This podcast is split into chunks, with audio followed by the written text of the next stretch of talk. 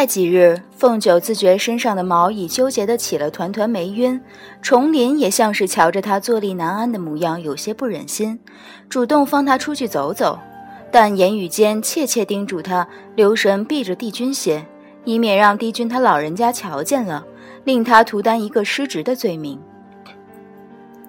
凤九蔫耸耸的点了点头，算是回应重林，蔫耸耸的迈到太阳底下。抖了抖身上被关得有些暗淡的毛皮。东华常去的那些地方是去不得的，他脑中空空，伸一脚踩一脚，也不知逛到了什么地方。耳中恍惚听到几个小仙童在猜石头剪子布的拳法，一个同另一个道：“先说清，这一盘谁要输了，精武一定去喂那头圆毛畜生，谁耍赖谁是乌龟王八蛋。”另一个不情不愿的道。哦，好，谁耍赖谁是乌龟王八蛋。又低声的好奇道：“可这么一头凶猛的单翼血狮，那位赤之魔君竟将它送来，说从此给姬恒公主当坐骑。你说姬恒公主那么一副文雅瘦弱的模样，她能骑得了这么一头血狮吗？”前一个故作老成的道：“这种事儿也说不准的。”不过我瞧着前日那头畜生被送进宫来的时候，帝君他老人家倒是挺喜欢。凤九听哲言说起过，东华喜欢圆毛，而且东华喜欢长相威猛一些的圆毛。他脑中空空的，将仙童们这一些话译了译。东华另寻了一个更加中意的宠物，如今连做他的宠物，他自己也没有资格了。这四百多年来，所有能尽的力，他都拼尽全力的尽了一尽。若今日还是这么一个结果，是不是说明姻缘簿子上早就写清了他同东华原本就没什么缘分？凤九神思恍惚地沿着一条青青溪流直往前走，走了不久，瞧见一道木栅栏挡住去路，他愣了片刻。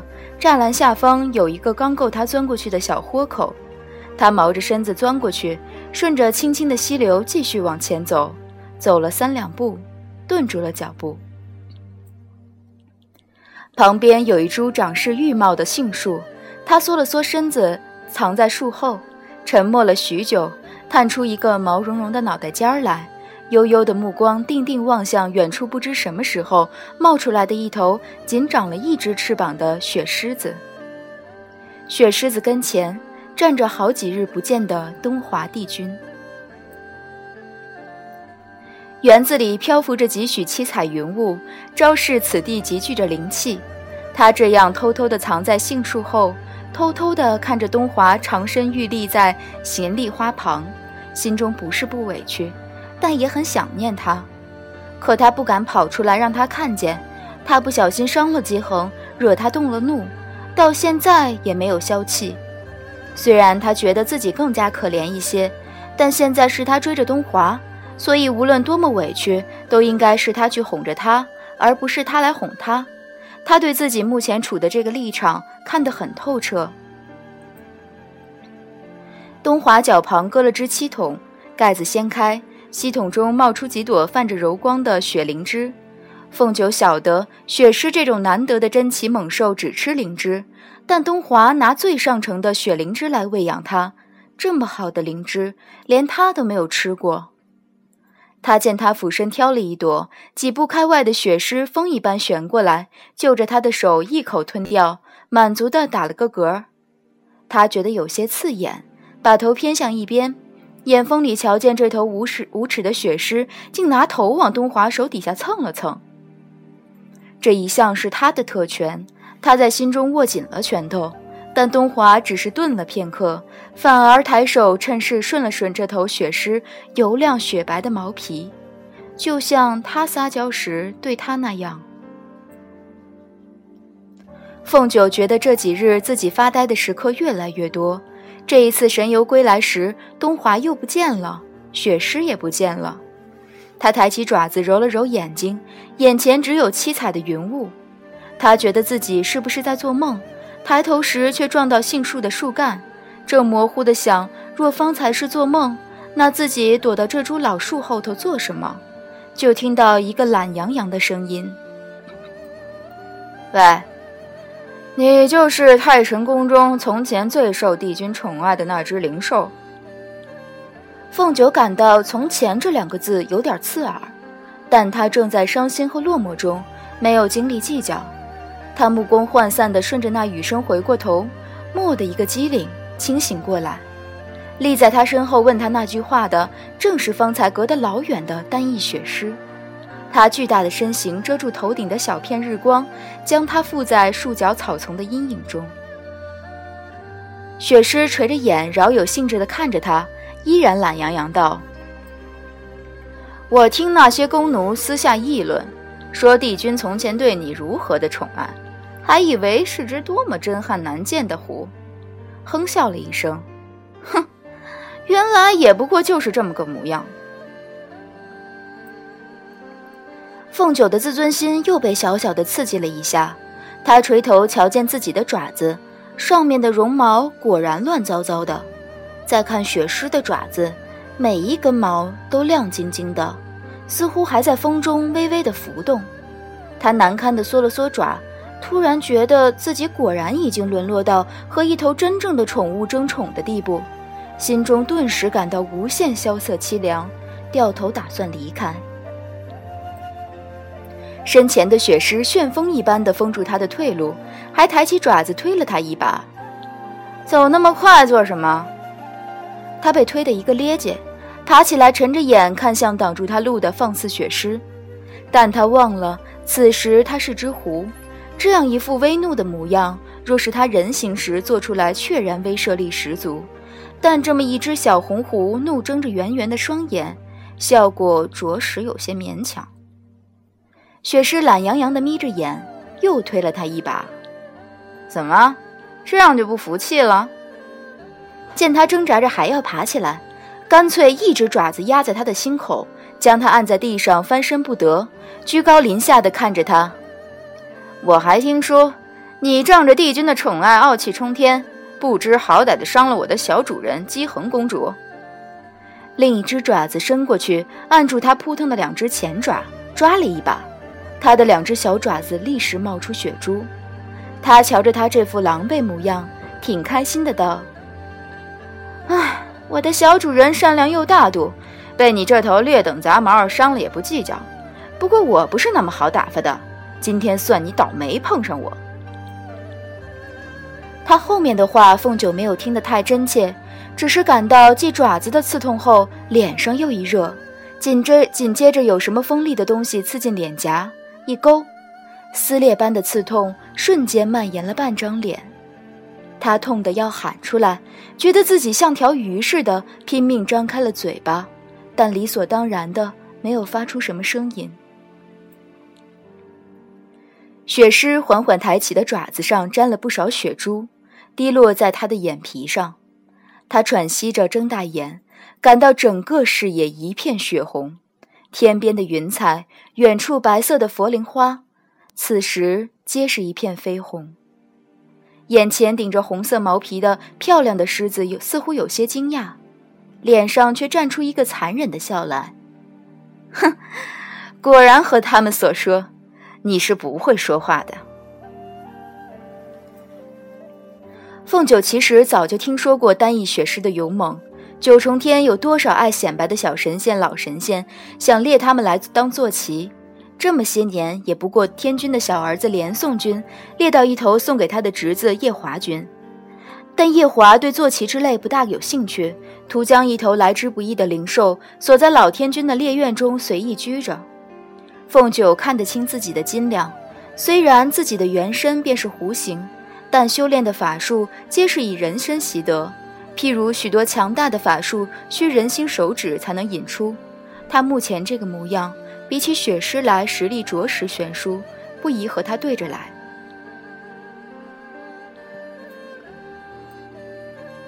雪狮拿爪子拍了拍他伤重的右脸，他叫不出声来分担，徒留入骨的疼痛钻进心底。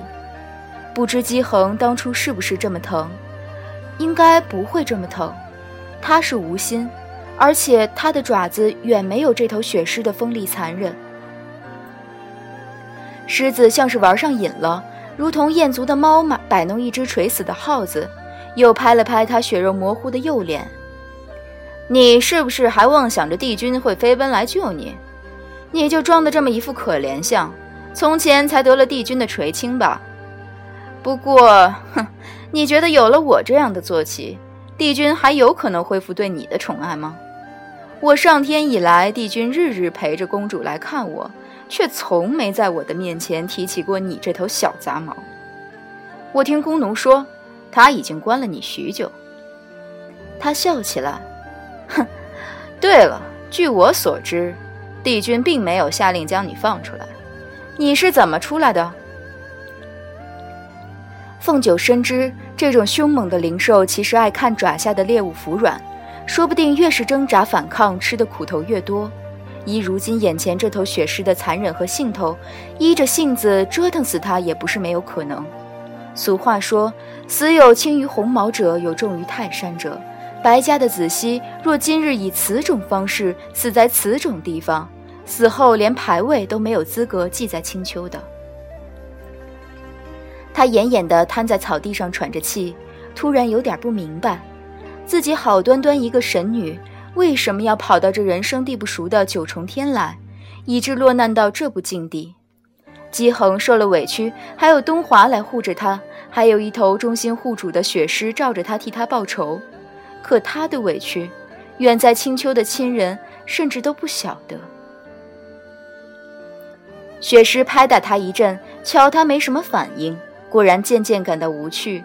哼了一声，用爪子扯下他颈间的一个小玩意儿，慢悠悠地踱步走了。那东西是东华抱他回九重天后拴在他颈间的一块白玉，很配他的毛色。他从前很喜欢，也将它看得很重，等闲人摸都不要想摸。此时，这块白玉不仅被这头雪狮摸了，还被抢走了，他却没有太大的反应，他只是。太疼了。三个多月前，十恶莲花镜中，他其实也受过重伤，但那时东华在他身边，他并没有觉得很疼。